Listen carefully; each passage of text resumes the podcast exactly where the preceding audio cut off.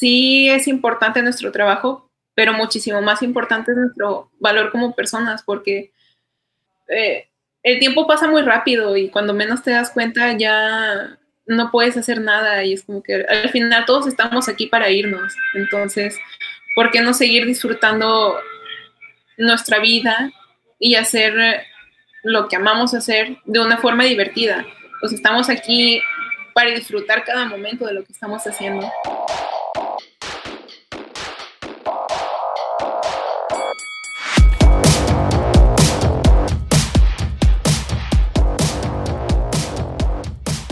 Hola, bienvenidos a un episodio más del Cotorreo Creativo. Yo soy el mestizo enmascarado y hoy tenemos la segunda parte de nuestra conversación con Made Treviño, creadora del Bosque Olvidado. En la primera parte de nuestra conversación, si no la han visto, vayan a verla, porque ahí platicamos un poquito de cómo Made hizo este recorrido, cómo entró al mundo de las industrias eh, creativas, su paso por eh, como para muchos, el mundo del diseño gráfico y la publicidad. En esta segunda parte de la conversación vamos a hablar un poquito más de, El Bosque Olvidado, cómo, cómo se termina ese proyecto, eh, cómo ve la luz y también vamos a platicar un poquito de lo que siguió después, eh, las consecuencias profesionales del Bosque Olvidado, lo que sigue, el proyecto actual eh, junto con Mighty, además del de el proyecto de cómic eh, con el Humberto Cervera y, el equipo eh, de Fight Revolution. otra vez, no me escuchen a mí, escuchen a Made, los dejo con la conversación. Ahora que, lo pienso logísticamente, tú todavía estabas en, tu trabajo en Monterrey. el equipo de animación en Guadalajara. Este, no tengo ni idea de dónde esté Sant, pero el equipo de Cartoon Network en la Ciudad de México. Eh, todo, todo se manejaba virtualmente antes de la pandemia. Eh, ¿cómo, ¿cómo, fue eso? Y, y, en algún momento consideraste quizá la necesidad de ir físicamente? ¿Bajaste a Aska en algún momento? ¿Cómo, ¿Cómo estaba ahí la logística? Este, sí, o sea, todo se tuvo que llevar digitalmente, o sea, en juntas, este, no era como tantas, era más como para discutir guion y en el proceso de storyboard porque yo quería estar completamente, entonces tenía juntas con Sant, este, en videollamadas donde él me compartía su pantalla, su pantalla y me iba explicando todo lo que estaba haciendo, porque lo hacía, este, yo también iba dando como, este, así mi dirección. Este, nunca fui a Aska, me hubiera encantado ir en ese momento y estar ahí con ellos, o sea, como que mi ideal era estar ahí trabajando con ellos, porque pues nunca había trabajado en un estudio de animación, yo, quería trabajar en uno, entonces fue, como triste para mí no poder estar, este, pero confiaba plenamente que estaban haciendo bien su trabajo.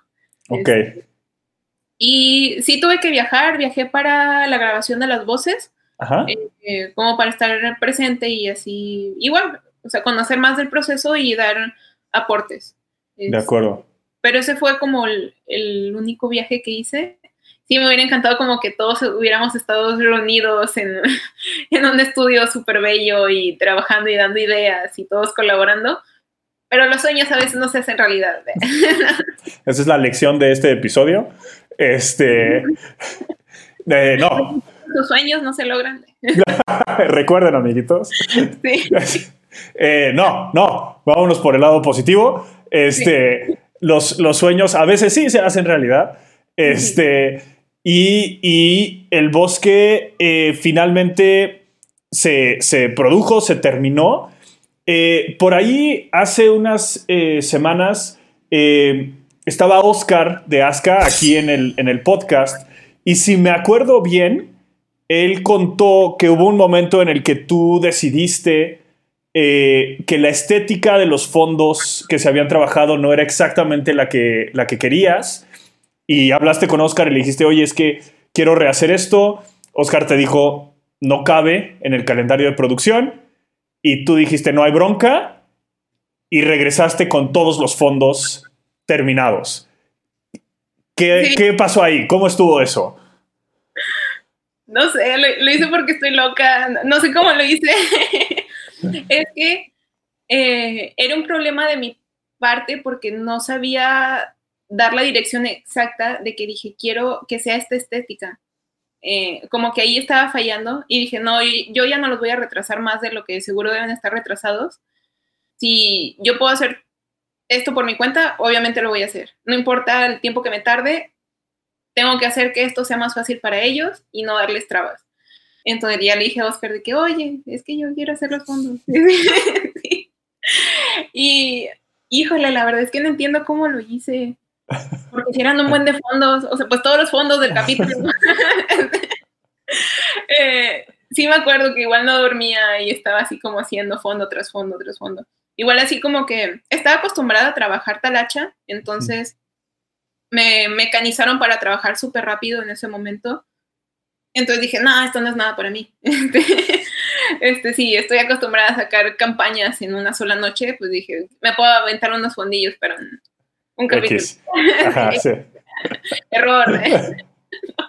no, no, sí, sí disfruté mucho hacerlos y sí me comprometí mucho para entregárselos en forma y tiempo. O sea, como que dije, tengo que tomar esta responsabilidad, ya lo decidí, tengo que hacerlo.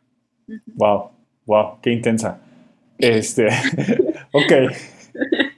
De acuerdo. ¿Y, y cómo fue la, la, producción? Porque evidentemente se logró, el resultado final está allá afuera, pero hubo algún momento en el que tú dijeras, híjole, no vamos a llegar. Hubo, hubo una llamada de Cartoon Network en algún momento diciendo, Made, ¿dónde está ese episodio? ¿Cómo, cómo fue, pues sí, el proceso para, para lograrlo al final? ¿Se pudo? ¿Salió bien? Sí, o sea, fíjate que no recuerdo que hubiéramos tenido algún retraso o algo por el estilo. La verdad es que todo salió muy bien y no sé, fue como bonito esta primera experiencia que todo saliera bien, porque escribiendo los guiones, si es que nada más regresaron uno y con notas, o sea, no era como que, no, es que no nos gusta. De hecho, eso fue un problema, porque se me ocurrían mil cosas y dije, pues vamos a poner todas y después lo descartan. Y fue como que no, si queremos que queden todas. y yo como que, ¿qué? Te das cuenta del tiempo que tenemos. por eso a lo mejor se puede sentir como un poquito apresurado, porque al final de cuentas todo quedó. sí. este, pero sí, como que eso fue el único detalle. Eh, sí, o sea, Aska trabajó muy bien con Sant a lo mejor un poquito de retrasos este, en el storyboard, pero porque Sans estaba cambiando, se estaba mudando en ese momento, entonces era súper entendible que no iba a tener así el, tiempo para trabajarlo a full. Este, pero como quiera salió, o sea, fue como que todos pusimos de nuestra parte para que el proyecto saliera bien y en tiempos, y, y creo que se siente el, el, corazón en el proyecto. No sé, yo lo veo y es como que sí, sí siento que el cariño de Asuka, el cariño de Umbi, el cariño de San, no sé, como que eso fue lo, lo más bonito cuando lo veo. De acuerdo, de acuerdo. Qué bonito. Y se estrena en Pixelatl. Sí. ¿Sí se estrenó en Pixelatl? ¿No salió antes? Ok. No, se estrenó en Pixelatl. De acuerdo. ¿Y cómo fue esa experiencia? ¿Cómo fue la experiencia de verlo ahí arriba, de, de compartirlo con la gente? Estaba muy nerviosa porque, para empezar, soy una persona que no le gusta estar como al frente de todo. O sea, me gusta hacer como todo, no desde atrás, pero vaya, nunca tomar protagonismo porque eso me pone en mucha presión. Issues personales. este, entonces, tener que subir al escenario, que estuvieran todas las personas, este, luego una pantalla gigante y que tuviera que decir algo, era como que, no sé, como que otra vez me hiperventilé y así súper nerviosa. Pero fíjate que el momento en el que se presentó, eh, no, no sentí nada de eso, porque volteé a ver al público y todos estaban súper emocionados, era gente que le gusta lo mismo que a ti, que también quieren lograr las mismas cosas, y es como que aquí está un ejemplo de que sí se pueden lograr a veces, y ustedes lo van a ver, y eso espero que nos inspire fue como, no sé, se me olvidó todo eso y que a lo mejor no hice ciertas cosas bien, pero lo hice. Y así como yo lo hice, sé que todas las personas que lo están viendo también. Entonces fue como un momento súper más agradable que un momento de, sí, soy madre y este es mi proyecto. no, o sea, quiero que esto eh, ayude a los demás de alguna forma. De acuerdo, de acuerdo. Qué chido. Y y de los comentarios de la, de la gente en, en Pixelatl o, después en, en, YouTube, no sé si entonces ya este, todavía se podían comentarios en YouTube en contenido para niños, pero bueno, X, de lo que hayas escuchado de la gente, ¿qué es lo que más resonó eh, del bosque? ¿Qué es lo que más conectó con la gente que lo vio? A lo que recuerdo de los comentarios, era como que es súper bizarro, me encanta. No sé, cositas así. Este, o sea, que era muy divertido, que querían ver más, que cuando veían los créditos era como que no manches, en qué sigue la historia. La verdad es que yo ya estaba súper preparada para que me destruyera. Dije, no, van a decir que esto no les gustó, que es horrible, que no sé qué. No por menospreciar el trabajo de los demás, pero viéndolo desde la parte de que mi visión, o sea, lo que, la historia en sí, dije, esto lo van a destruir. Y está bien, pero al menos la animación y todo lo demás, pues que sí le echen porras. Este, y no, fue como que la gente se emocionó mucho, me escribían en Rey Mapache y es como que les encantaban los personajes. Este, una amiga se tatuó en Rey Mapache, de hecho, este, fue como que simplemente me pasó la foto un día y fue como que mira lo que me hice. Qué chido. Qué chido, sí. Este, también que comentaba Oscar que una chava del estudio se quería tatuar al niño piedra y así. Fue como que eh, súper gratificante que realmente conectaron con los personajes, que se encariñaron con ellos, porque cada uno era una parte muy personal de mí. Entonces, que pudieran estar viendo eso y escuchándolo, era una forma que tal vez yo sin hablar, pero que me estaban escuchando. Este, y eso quieras o no, te ayuda como a agarrar confianza más en ti mismo y en lo que estás haciendo. O sea, como, como que realmente crees que tus ideas eh, pues sí tienen un valor. ¿eh? Claro, y que, y que en muchos sentidos es lo que los que estamos en este mundo es lo que buscamos, ¿no? Que, nuestras ideas conecten con, alguien. Eh, sí, qué bonito, qué bonito, qué chido. Yo, yo insistiré que de mi lado el, rey mapache así por siempre tiene mi corazón, sobre todo cuando está, cuando está bailando. Es así como. Tengo que hacerle bailar. Porque está todo gordito y chiquito. Dije, tiene que bailar. Es lo más, lo más increíble del mundo. Eh, ¿Cuál fue el feedback de Cartoon? ¿Qué, ¿Qué, te dijo el canal? ¿Cómo, ¿Cómo se sintieron con el resultado final? Este, fue bueno. O sea, la verdad es que todos los comentarios que recibí y que no esperaba, eh, todos fueron buenos. O sea, me, me acuerdo que Hernán me dijo este, que creció mucho el proyecto, o sea, que se desarrolló de una forma que él no esperaba, pero que estaba muy contento con lo que vio. Este, igual Jaime que le gusta mucho Rimapache, o sea, todos así. Este, sí, como que estaban muy contentos por el resultado. De acuerdo, de acuerdo, súper bien. ¿Y, y dónde, dónde, está ese proyecto en términos de, de cartoon o fuera de cartoon? Eh, ¿Se le ve continuidad? ¿Cómo, ¿Cómo está ahora mismo? Este, ahorita está fuera de Cartoon y está en mis propias manos. quiero, quiero, trabajarlo por mi cuenta en un formato de novela gráfica. Ok. Y sí, es una historia que sigo desarrollando. Es algo que escribo, em, tal vez no todo el tiempo, pero sí me doy mi tiempo, de, mis ratos libres de, de ir eh, como estructurando mejor la historia. Este, pero sí, es algo que espero que en algún futuro pueda ver la luz este, ya sea en el formato de novela gráfica o si en algún momento se desarrolla animado, no sé. La verdad es que el formato es lo de menos. Lo que a mí me interesa es que realmente escuchen esta parte que te platicaba sobre hacer las cosas por ti misma y tener el valor. De acuerdo, de acuerdo, súper bien. Ok, ok. Y, y entonces, en, términos de tu cronología eh, profesionalmente, ¿Qué pasa después? Ya renunciaste a la agencia, estás freelanceando, se lanza el bosque. ¿Y qué pasa después? ¿Qué sigue para ti? Este, estuve un, buen tiempo freelanceando. No sé si es que. No te quiero echar mentiras. A lo mejor unos dos años, algo por el estilo. Este, me iba muy bien, estaba muy contenta. Digo, estaba en mi casa trabajando con mis tiempos, me daba mis vacaciones. Este. Y pues lo del piloto obviamente me abrió muchas puertas. O sea, como me contactaban más de, estudios de animación, más de eh, desarrollar arte eh, para estos proyectos. Y no sé, como que estaba en mi mejor momento pero yo quería seguir aprendiendo de los demás, o sea, sé que no voy a seguir aprendiendo si estoy nada más por mi cuenta. este, y hasta hace un año fue que ya entré a Mighty, entonces ahorita estoy así como en este estudio desarrollando todavía esto y, y trabajando y aprendiendo de los que sí saben y, y no sé, es bonito porque pues cada vez me siento como más segura de lo que estoy haciendo y que puedo transmitírselos de la forma correcta a los demás.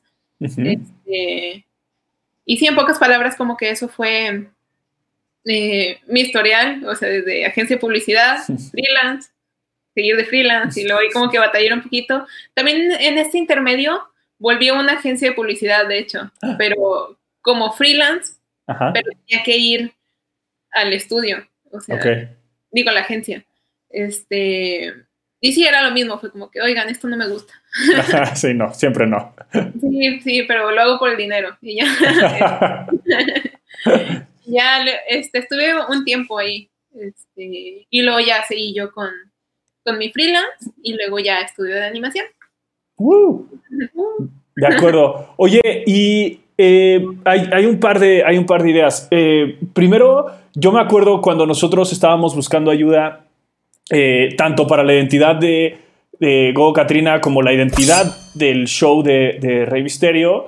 Eh, no me acuerdo cómo, no me acuerdo de la conversación, pero me acuerdo que tú nos ayudaste, tú le entraste y, le diste una pasada a eso que es muy eh, claramente desarrollo de branding, desarrollo de identidad, que es algo que hace unos momentos tú, tú nos decías, y eso, eso no me gustaba. Este, seguías ¿Seguías haciendo eso? ¿Le encontraste un gusto a ese lado del diseño gráfico? ¿O, era literal es que hay que pagar Netflix y es lo que caiga? Ese Netflix no se paga solo, yo no lo digo. este, pero es que sí me gusta mucho el diseño gráfico, se me hace algo súper mágico porque con cosas muy concisas te dice mucho. O sea, literal es la forma en la que vivimos día a día, es donde estoy sentada, es lo donde te estoy viendo, o sea, es como te puedo ver y, no sé, o sea, el diseño gráfico es todo, pero no es la forma en que yo lo quiero hacer. O sea, quiero utilizar las bases de diseño gráfico, pero yo para mis proyectos, o sea, explicar todo de una forma concisa, inteligente, si es que se logra. Este, eh, sí, o sea, no es como que, uy, diseño gráfico, lo odio. No, o sea, sí estoy muy enamorada y estoy muy feliz por haber estudiado eso, estoy muy contenta por mi carrera, pero al final de cuentas es una herramienta, no, no a lo que yo me quiero quedar. Ok, de acuerdo, entendido. Eh, y, la otra cosa que quería preguntarte, ahora que estás en Mighty, ¿cuál es tu rol en, en Mighty y qué significa eso? Exactamente qué haces. Este, en Mighty empecé como arte. Eh, empecé con un proyecto justo con Arti que estuvo en la, en la, eh, edición pasada, ¿sí? la edición pasada. Este, hacía propuestas de diseño de personajes y algunos props. este, eso fue como freelance y luego me ofrecieron quedarme en el estudio. Este, y yo como que sí, a huevo, sí, sí, sí, sí. y luego este, estuve trabajando algunos fondos, en supervisión, o sea, fue como que mis puestos brincaron muy rápido, pero también como que mi evolución como artista también lo fue. O sea, porque al principio eh, sí tenía como ciertas dudas de lo que estaba haciendo y me fueron ayudando que cada vez fueran menos. Entonces así fue como después pude tomar el rol de supervisión y ahorita actualmente este, estoy en rol de asistente de dirección este, para otro proyecto. Entonces, eh, creo que este puesto me hace muy feliz y no lo sabía, porque estoy obligada a hablar y a transmitir mis ideas. Y eso es algo que no hacía antes por miedo, porque haber estado en un ambiente donde no te escuchaban, donde hacían como tus ideas de menos, agencia de publicidad, este, es como, ah, no sé, una revelación para mí que estoy obligada a dar mis ideas y, y como que sí se toman en cuenta, o sea, realmente sí como que, eh, vaya, es que no sé qué palabras usar de la emoción, pero al final de cuentas, el puesto en el que estoy ahorita me, me hace muy feliz. Este, espero estar haciéndolo bien, que a lo mejor al principio sí como que me tropezaba con todo, pero ahorita ya estoy caminando un poquito más. Este, y pues sí, como que agradecida con los demás por confiar en, en la forma rara en que funciona mi cabeza. De acuerdo. ¿Tú, ¿Tú dirías que esa es la diferencia más importante que tú ves entre tu experiencia, y no queremos decir que todas las agencias de publicidad sean así, aunque sí, todas son así, este, pero entre tu experiencia con la agencia de publicidad y, y tu experiencia en el mundo de la animación, específicamente en este estudio, ¿la diferencia más grande es esa, es ser escuchada? Sí, es que lo que pasaba en la agencia de publicidad era que en los proyectos yo daba mi punto de vista pero desde un proyecto animado. Era como que les decía, es que yo siento que podemos hacer esto, o esta campaña la podemos hacer con estos personajes y así. Era como que no, necesitamos un póster. Y yo como que, ah, no, me quitan lo divertido. Y es como que tenía un montón de ideas que no sabía dónde poner. O sea, no, no hallaban un lugar. Entonces ahora estar en un lugar donde sí encajan, este, pues como todo, o sea, cuando te sientes raro y encajas en un lugar, es como que obviamente eso te ayuda mucho. Y así tal cual, con, lo que pasa en mi cabeza. De acuerdo, de acuerdo. Oye, y, para contexto, en un estudio como Mighty, que es, que es uno de los estudios más grandes eh, en, el, país, con una gran trayectoria, con, eh, grande en el, sentido de, impacto, pero también grande en el sentido de gente, ¿no? Con, muchísima gente eh, ¿Qué es un, una asistente de dirección? ¿Cuál es, ¿Cuál es el rol? ¿Cuál es la responsabilidad? ¿Cómo juega con las otras partes? Este, no quiero decir tal cual que esto es, porque es un rol que yo estoy aprendiendo todavía, pero, o sea, tenemos a nuestro showrunner, director, y yo estoy asistiendo desde toda la parte visual, este, desde cómo se va a bajar a storyboard, y también dar como un poquito de apoyo en cuanto a dirección de arte para que se respete la visión del showrunner. este, sí, ah, como yo lo veo, es como un puentecito donde yo te voy a poner así como ideas para que puedan conectarse las cosas entre sí. Este, sí, como que esa podría ser la metáfora. De acuerdo, de acuerdo. Y, tu experiencia, me imagino, eh, en el bosque y habiendo liderado ese esfuerzo, me imagino que ayuda a poder traducir justamente entre un director showrunner y un equipo que va a ejecutar. Sí, sí, o sea, esta experiencia ayudó un buen, también aprender de todos los procesos para saber cómo ayudar a cada departamento. O sea, sí, fue una experiencia que, que sí me dio pues más herramientas para poder hacer bien mi trabajo. De acuerdo, súper. Oye, y además de tu trabajo con, con Mighty, Está allá afuera eh, Fightech Revolution. Eh, platícanos un poquito de, eso. Sí, este, pues este principalmente, yo lo voy a ver así siempre porque es la visión de Bumbi tal cual, y yo estoy así como tratando de hacerla realidad. Este, o sea, pues ya habíamos trabajado en el bosque, nos gustó mucho este, la sinergia que teníamos, cómo expresábamos las ideas, entonces Umbi tuvo esta confianza de acercarse conmigo para que le ayudara con el arte de Fightech. Este, yo súper sí emocionada de todo. Este, eh, hice, pues sí, tal cual el arte de personajes, fondos, universo. Eh, se presentó en Pixel Art, estuvimos en el bootcamp y después ya no pude avanzar. Pero nosotros decidimos hacerlo en formato de cómic, a pesar de las ganas que teníamos de ver a Alex este, metiéndose unos vergazos así con cualquier robot. Este, pero estamos muy contentos ahorita con el formato de cómic, más porque se han podido integrar más personas al proyecto como Blereb y Raúl, que Blereb nos ayuda eh, con el diseño, digo, con este, dibujar el cómic tal cual, porque eso es algo que antes yo hacía, pero tenía mi freelance, luego el trabajo, luego el personajes, fondos, y así era como que no voy a explotar. Este, entonces Blere ahorita nos está ayudando con eso y Raúl nos, ayudó nos ayuda con la parte de color y lettering. Este, entonces se formó como este equipo súper bonito.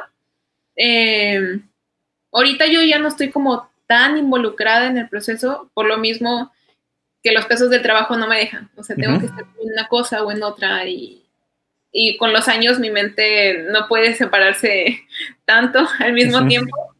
Este, entonces yo ahorita estoy como con el rol más de supervisión, dirección en cuanto a arte. O sea, si necesitamos diseñar un personaje, eh, lo hace Blered y yo, yo doy apuntes o hago mood boards, o sea, para que se baje tal cual la esencia del, personaje y notitas en general de color, diseño. Sea, estoy como ya desde una parte más afuera, pero igual como que no me gustaría separarme por completo del proyecto porque yo lo TQM.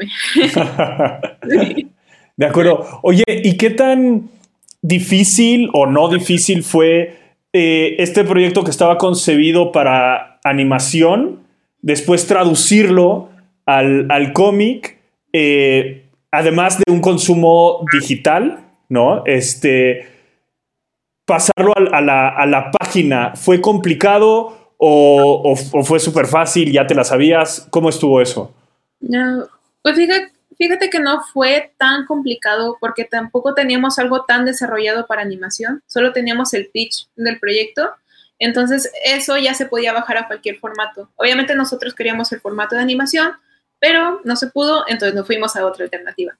Este, por eso no fue tan complicado.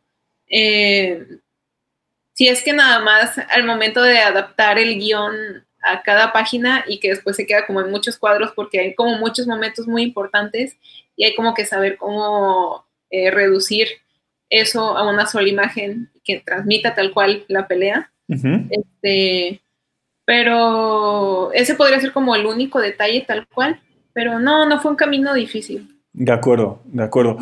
Oye, y hace rato nos decías que el bosque quizá pueda continuar en un formato de novela gráfica. Eh, obviamente con, con eh, se explora el medio del, del cómic.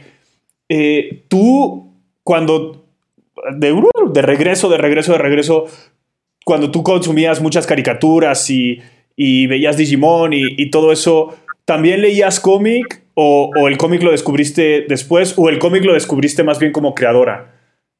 No, fíjate que no, no era tan apegada al formato de cómic cuando estaba chica. Era más de, este, o sea, sí, pero en el periódico. Las tiras que salían en el periódico, esas así me volvían loca. O sea, cada domingo era como que pasaba el del periódico y obviamente agarraba la sección de caricaturas y me la pasaba así leyéndola. como que, ah, la turro, no manches. Sí, este, también me gustaba, este, y me gustaba mucho ver cómo reducían tanta información en un solo cuadro. Entonces quiero creer que eso también me ayudó a un futuro. Este, pero sí, tal vez me hubiera gustado acercarme más al mundo del cómic. O sea, supongo que eso depende igual de gustos de niños. Claro, claro. Ok, ok. De acuerdo, buenísimo. Y entonces, eh, ahora mismo estás, cuando hay oportunidad, trabajando eh, en el bosque olvidado, estás más en un rol de dirección para eh, y eres asistente de dirección con, con Mighty, uno de los estudios de animación más importantes en, México, en América Latina. ¿Qué sigue para ti? ¿Qué, ¿Qué, ves en el futuro? ¿Qué es lo que te gustaría estar haciendo después? Mm, pues que tal cual lo que a mí me llena hacer es crear, no importa como el formato que sea. Obviamente el formato animado es súper divertido y este, como que llena mucho el momento de ver el resultado final. Este, pero sí, como que yo por ideas no paro, o sea, aparte de todo eso, tengo como muchas ideas que me gustaría bajar y el trabajo que tengo, eh, que desempeño en cada uno de estos este, ambientes, como que me está ayudando a poder bajar mis propias ideas y espero poder después presentárselas a, algún estudio, no sé, a Mike, si es que se pueden hacer ahí o así. Pero sí, o sea, al final de cuentas seguir creando estos personajes y historias porque es algo que no puedo dejar de hacer en mi cabeza. Entonces, pues vamos a aprovecharlo ya una vez que está ahí. Claro, claro, de acuerdo. Oye, y en un, en un cambio de velocidad un poquito, y, sin quizá tener que entrar en, algo demasiado pesado, o sí, no sé, pero hace rato hablabas un poquito de esta situación de eh, depresión, no depresión, sino depresión.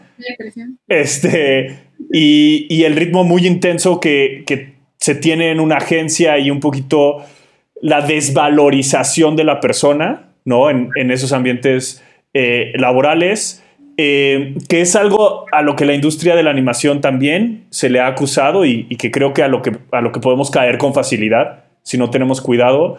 Eh, y es un tema que aparece con frecuencia, la idea del desgaste, la, idea de quizá buscar un equilibrio en, nuestras diferentes conversaciones con creadores. Me acuerdo muchísimo de eh, es algo de lo que habla con frecuencia y, que platicó con nosotros, pero en general creo que es un tema muy recurrente y parece que es un tema al que tú le has dedicado cierta atención, ciertos ciclos, ¿no? Eh, ¿A qué conclusiones has llegado o, un poquito qué piensas en términos de el, el, drive y la pasión y quedarme hasta tarde haciendo todos los fondos porque quiero que se vean así, contra quizá esta idea de equilibrio y paz mental y, y demás? Chale, este es como un tema muy serio y en este momento está pasando el de las naranjas. Por supuesto, por supuesto, así tenía que ser. ya sé.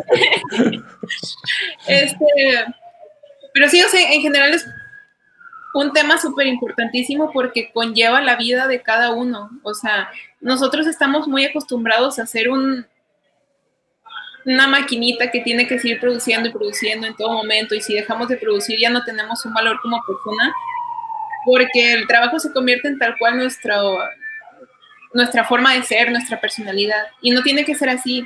A mí me encanta mi trabajo, pero me encanta patinar, me encanta salir a ver el cielo, me encanta estar con mis amigos. O sea, eso también tiene que ser mi vida. Y eso también... El de la naranja. vamos a tratar de ignorarlo. ¿O quieres que puedo parar un tantito en lo que termina de pasar? No, vamos a avanzar. Yo siento que es parte de la magia tener, ahí el soundtrack. Es, música de ambiente, es lo que Exacto.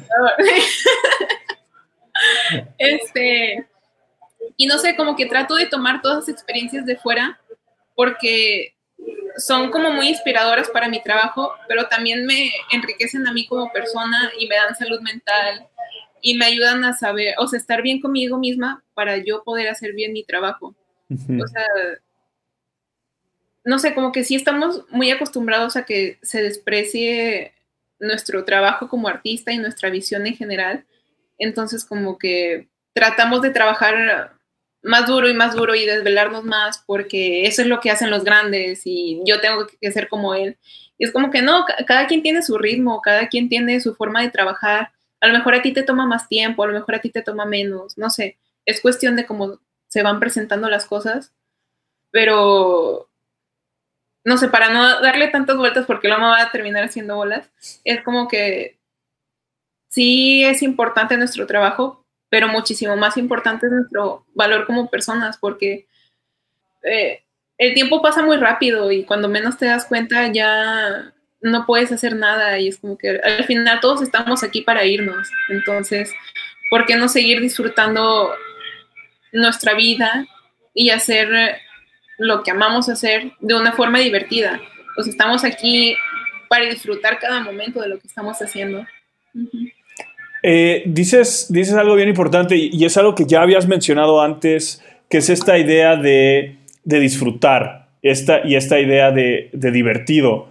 Eh, y por ejemplo, recuerdo muy bien a, Ari, este, que cuando estuvo con, junto con Carlos Ayas aquí en, en el podcast, creo que es la persona que más he escuchado enfatizar la parte de diversión. Eh, para ellas, eh, por lo menos en su manera de expresarse, es primero es divertido y después es la chamba, ¿no? Em, y para mí fue como muy refrescante porque también en esta, en esta visión del artista que tenemos hay mucho esta cuestión como de sacrificio y, ¿no? y de dolor para, para mi creación. Em, pero, pero al mismo tiempo, y, es un poquito una pregunta que me hago y, que te hago, eh, si no hay un esfuerzo, si no hay un, empuje constante, pues te quedas donde estás, ¿no? Y es un poquito lo que, lo que tú decías hace rato. Entraste a Mighty y empezaste a aprender un montón de cosas y, y eso sin duda te significó un esfuerzo. Hay esas dos ideas se contradicen, la idea de, diversión y de disfrutar con la idea de crecimiento y aprendizaje, o, conviven, ¿cómo lo ves tú? No, yo creo que es como encontrar la forma correcta en que puedan convivir, porque obviamente si algo te divierte, te esfuerzas más para hacerlo, porque te divierte y tú lo que quieres es disfrutar más. Este, entonces es como encontrar un equilibrio en esto, pero sí, como que nos han educado mucho a sufrir nuestro trabajo y es como que, ¿por qué? Es como cuando agarran de moda estar deprimido, que eso no tiene que ser una moda, es realmente algo, bueno, no me voy a meter en esos temas porque son más sensibles, pero vaya, este, no sé, como que tenemos que aprender las cosas de diferente manera, o sea, tenemos que, amar realmente lo que hacemos, porque, pues si no, ¿por qué lo estamos haciendo? O sea, porque yo voy a hacer algo que me duele, o sea, realmente lo estoy haciendo como para hacerme daño a mí mismo, para hacer daño a los demás. Mm, no sé, si es como encontrar un equilibrio en esto. De acuerdo. Y así, en, toda, en toda honestidad, ya, ya neteando, ¿tú, ¿tú sientes que tú estás del otro lado? ¿Tú sientes que todavía estás aprendiendo a lidiar con eso? O, nunca fue un problema? Bueno, creo que es la respuesta de eso último, pero ¿dónde te sientes tú en términos de, de encontrar ese punto en, el, en, digamos, sano en la relación con tu trabajo? Yo creo que al final de cuentas es algo, o sea, no es como un camino donde vas avanzando y luego vas subiendo, sino es como que va en zigzag. O sea, en algunos momentos estoy bien, en algunos momentos estoy mal. Este. Pero pues sin esos momentos, si no, ¿cómo voy a estar bien? O sea, ¿cómo voy a saber que, estoy bien? Este, y no sé, como que ahorita ya estoy más para allá que para acá. Entonces, sí, eso también es un logro. Felicidades, qué bueno, muy bien.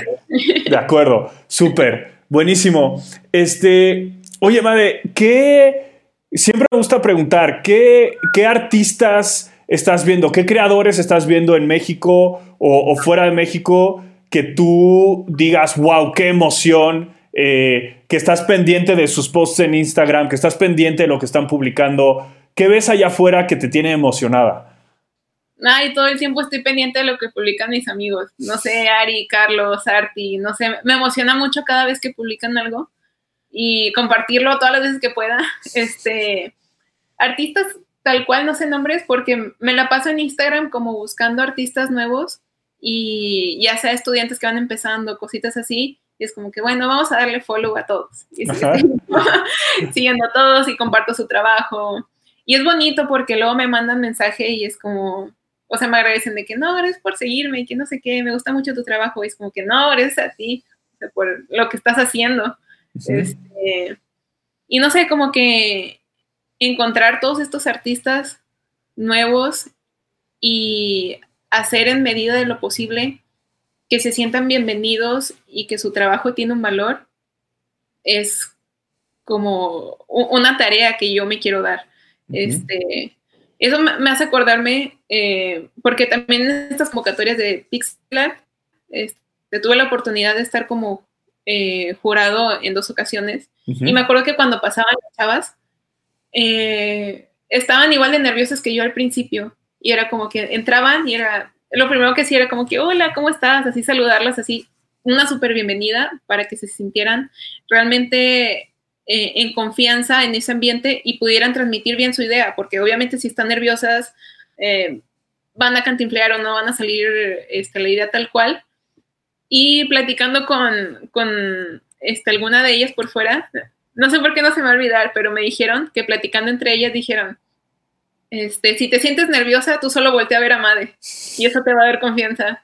Y eso fue como, aquí me llegó aquí. como que mucho amor entre todas eh, teníamos como nuestro, nuestro secreto era, si te pones nerviosa, mírala a la madre, porque la madre siempre te va a sonreír. Entonces, o sea, qué bueno que se sintieron en la confianza de poder hablar bien de su idea, o sea, que, o sea, que tuvieron esta comodidad de poder platicar, platicarla a nosotros. Y no sé, como que eso es lo que quiero seguir haciendo. O sea, si nadie más cree en ti, si tú no crees en ti, yo voy a creer en ti. Y no importa que ahorita no lo estés haciendo bien, yo sé que lo vas a hacer bien en algún momento. Y no sé, como que ese es el ambiente en el que tenemos que crecer todos como artistas, como amigos, como colaboradores. Y porque pues al final de cuentas esto es algo que crecemos juntos. De acuerdo. Qué bonito. Este, y como quizá como última, como última pregunta para, para cerrar esta conversación, eh, hace unos años era Digimon y Sakura, eh, Cardcaptor y, hoy, ¿qué es? ¿Qué estás viendo hoy en, en, Netflix? ¿Qué estás viendo? ¿Qué estás consumiendo? ¿Qué estás leyendo ahora mismo que, que te tiene emocionada que quieras compartir con la banda? Estoy muy emocionada por ir a ver la película de Digimon. por supuesto. no le voy a mentir. Este, aunque ya la vi, pero la quiero ir a ver al cine. eh, pues realmente trato de consumir de, de todo. O sea, toda película que salga, verla en Netflix, todo lo que salga animado, verlo, lo no animado este, todos los cortos que salgan de las escuelas de, animación de, de y de ese tipo, igual trato de verlos. O sea, como que consumir de muchas partes y de todo lo posible. No sé, en mis horas de comida poner otro cortito, este, cuando me voy a dormir también poner otro. Este, igual tampoco desapegarme tanto de lo que me gusta, porque si no se va, se va a convertir como en un proceso muy pesado. Este, entonces igual trato de ver como anime que me guste, pero esté bien hecho este, y pues sí, eso. Súper, de acuerdo, buenísimo. Pues, eh, Made, muchas, muchas gracias por tomarte el tiempo de platicar con nosotros. Eh, ¿Puedes, porfa, recordarnos cómo te encontramos en redes sociales para la banda que te quiera seguir? Eh, sí, estoy como Hey Made, es H-Y y Made con doble D, o si no, como Madeline Treviño. Esas dos opciones, no hay falla. Buenísimo, súper. Las vamos a poner ahí también para que la banda las vea. Y, pues nada, Made, muchas, muchas gracias por tomarte el tiempo de platicar con nosotros. Fue una plática súper interesante y muchas gracias también por tu trabajo que es súper inspirador y, y súper bonito. Gracias. No, muchas gracias por tenerme en este espacio tan bello. ¿Qué les pareció la segunda parte de nuestra plática con Made Treviño? Espero que la hayan disfrutado. Eh, creo que es bien importante ese hablar de los aspectos y de los impactos personales de nuestra obra, tanto en términos de la concepción de la obra como en términos de esta búsqueda de la vida que queremos vivir, ¿no? Y este dejar atrás un poquito el concepto de sacrificio, creo que es fundamental y, y Made habla un poquito de eso y otros creadores nos lo han compartido, el esfuerzo y, la voluntad para trabajar y crear algo, pero la idea de sacrificio probablemente esté rebasada y, creo que eh, Made nos compartió algunas ideas bien interesantes en ese frente. También esta idea de solidaridad y, de escucharnos y apoyarnos los unos a los otros creo que es súper valiosa. Eh, pero díganos ustedes qué les pareció esta conversación con Made Treviño. Dejen sus comentarios. Recuerden seguirnos en todas las redes sociales. Estamos como GoGo Katrina. Y también recuerden suscribirse y darle like a ese video, lo cual nos ayuda muchísimo. Yo fui el mestizo enmascarado para el cotorreo creativo de Gogo Katrina. Muchas gracias.